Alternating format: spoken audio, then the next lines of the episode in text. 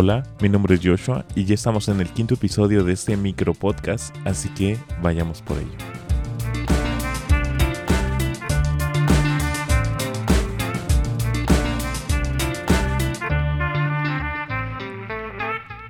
Juan en todo su evangelio nos mostrará siete señales, pero hemos de entender bien lo que significan las señales y para qué sirven.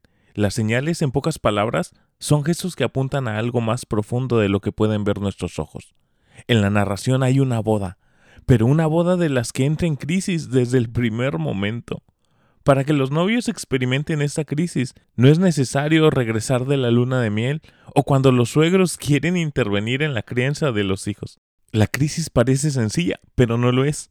El vino se ha acabado. Si la gente se entera de esta gran desgracia, ya habrá malos augurios para esta nueva pareja.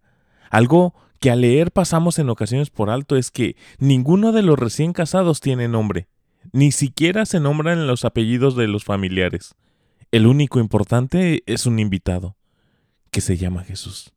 Ahora, para aquellas personas, el vino es el símbolo más expresivo de amor y alegría, pero este se ha acabado. Solo hay seis tinajas de piedra, enormes. Seis es un número incompleto, por cierto. En ella guardan el agua para las purificaciones.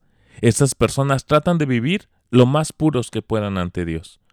Pero Jesús transformará el agua de esas tinajas en vino. Su intervención va a introducir amor y alegría en aquella fiesta, y no solo ahí, sino también en la religión. ¿Qué puede ser una vida sin amor y alegría? Pero atención, el agua solo puede ser saboreada como vino siguiendo las instrucciones de Jesús. Si entendiste, entendiste. Y si no, puedes darle una vez más para escuchar este pequeño podcast.